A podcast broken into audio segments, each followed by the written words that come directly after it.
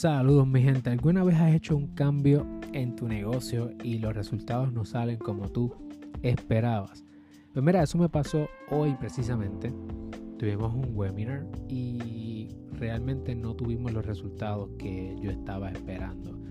Eh, de verdad fue bien decepcionante y quiero compartir contigo cuál fue mi proceso mental de tratar de conseguir una nueva solución y cómo uno puede bregar en situaciones donde uno como empresario o empresaria está creciendo, tiene buenos meses eh, y de momento haces algunos cambios y la cosa se te cae de las manos.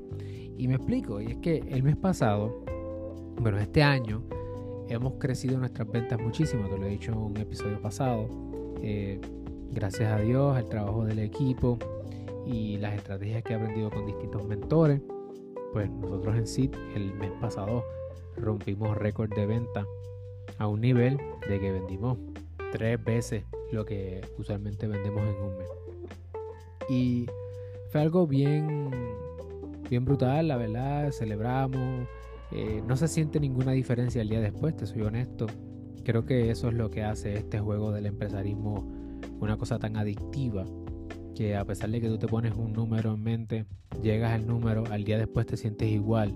Particularmente porque en caso de nosotros nosotros no nos compramos cosas, ni nos tiramos ropa encima, ni prendas, ni nada de eso, sino que lo reinvertimos en el negocio. Así que no vemos ese dinero, más bien lo vemos, el negocio, el negocio crecer. Y este mes de diciembre, pues es natural que después que tú des un palo tan brutal, el mes luego, pues esos clientes que tú tenías ahí listos en el, en el embudo de ventas para convertir, pues, oye, cambian y ahora entonces eh, tienes que venderle a otras personas los que no te compraron y buscar clientes nuevos o tráfico nuevo, etc. Y el, mes el año pasado nos pasó más o menos lo mismo.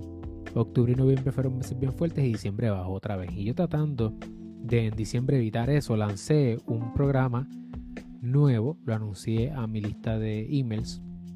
Y honestamente, para mi decepción, aunque hubo algunas personas que escribieron que tenían interés y eso, no se vendió. No se vendió o no llegamos al número que yo tenía en mente. Y como no llegamos al número que yo tenía en mente, eh, particularmente porque era un ticket bien alto y fue más bien por email, yo dije, ¿sabes qué? No voy a esperar hasta el día que era el, el proyecto, sino que lo vamos a cancelar. Y hoy decidimos cancelarlo porque no llegamos a los números, eh, no lo vendimos como esperábamos que lo íbamos a vender. Y eso me dio un número, ¿verdad? Yo dije, ok, este precio es un precio muy alto para eh, esta, esta, segmentación de mercado. Eh, o a lo mejor yo fallé con el tipo de programa, a lo mejor el diseño de la oferta, pueden haber muchas cosas, el precio es uno de los elementos. Probablemente si lo vendía otra segmentación funcionaba.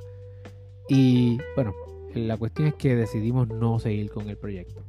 Y eso no fue lo único que nos pasó, sino que lanzamos un producto que nosotros teníamos, le subimos el precio y eso fue gran parte de la razón por la cual se vendió también en noviembre porque estábamos anunciando que iba a subir el precio, que es el acceso de por vida a nuestra plataforma educativa.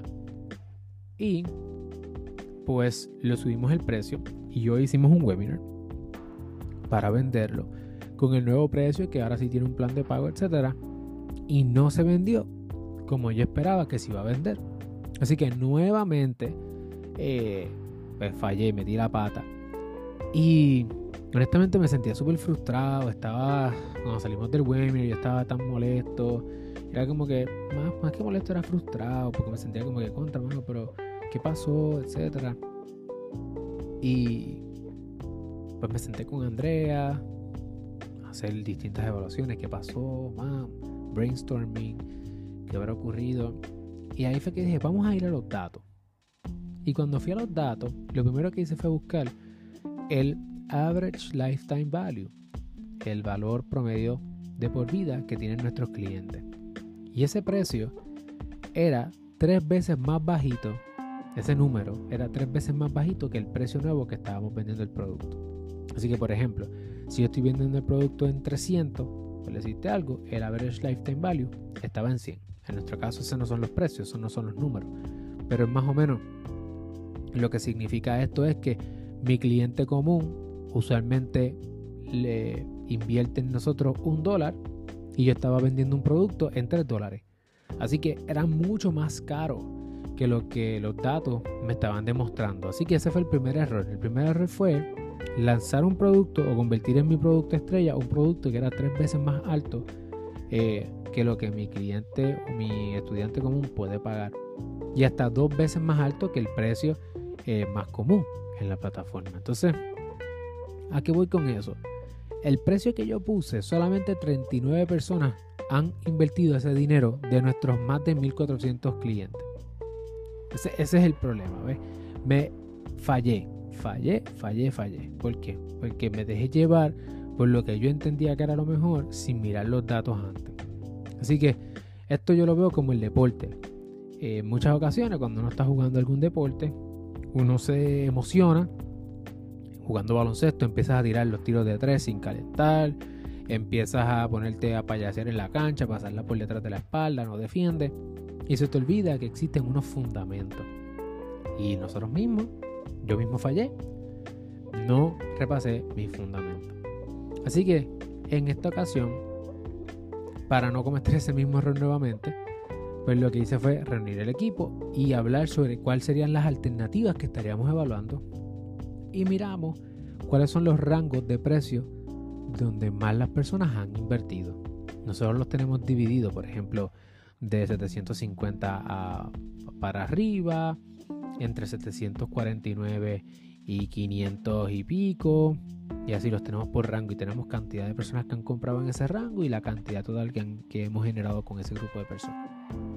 Y nos dimos cuenta que podíamos crear un producto, una variación desarmar la oferta que teníamos y hacerla más pequeña para atender a más personas, particularmente las personas que todavía no nos han comprado, es decir, las personas que están por debajo de ese average lifetime value, esas personas que no me han comprado el producto estrella, ¿qué yo puedo hacer para darle a esas personas la oportunidad de probar el producto estrella por un tiempo? Y para que tengas una idea, nosotros antes vendíamos el producto eh, acceso de por vida a toda nuestra plataforma por 497. Lo subimos a 997 y no ha estado vendiendo como nosotros esperábamos.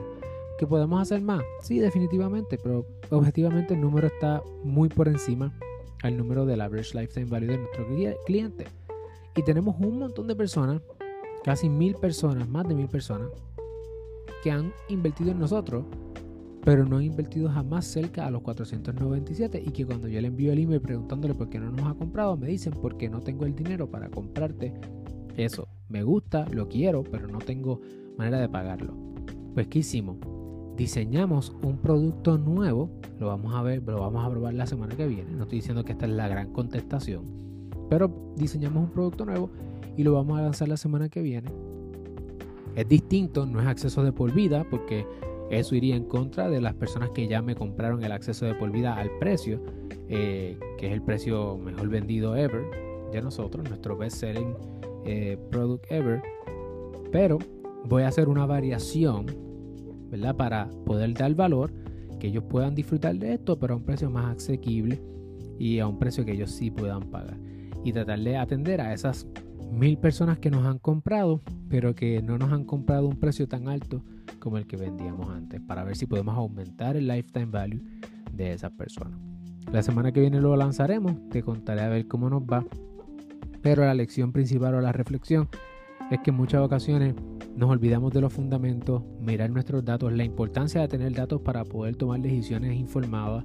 Eh, aún personas como que llevamos tres casi cuatro años emprendiendo, metemos las patas todos los días, nadie lo tiene figured out completamente, todos los días uno falla, todos los días aprendemos. Yo soy una persona que me di cuenta hoy que soy bien emocional, bien emotivo eh, y me, emociono, me inspiro, quiero hacer cosas, las tiro eh, y pues si no salen, pues he, aprendido a que si no salen, pues mira, lo quito y para adelante, probamos otra cosa. Así que lo que te estoy compartiendo es la primera vez que lo hago, compartir una estrategia que estamos haciéndolo en pleno lanzamiento y en plena prueba para que tú veas que si tú estás pasando por una situación en tu emprendimiento, no estás sola, no estás solo, todos los días se prueba algo nuevo y en la vida hay dos cosas, o ganamos o aprendemos, pero nunca fracasamos. La única manera de fracasar es que te quite. No te quite, sigue para adelante, sigue metiendo mano y voy a ti. Seguimos familia.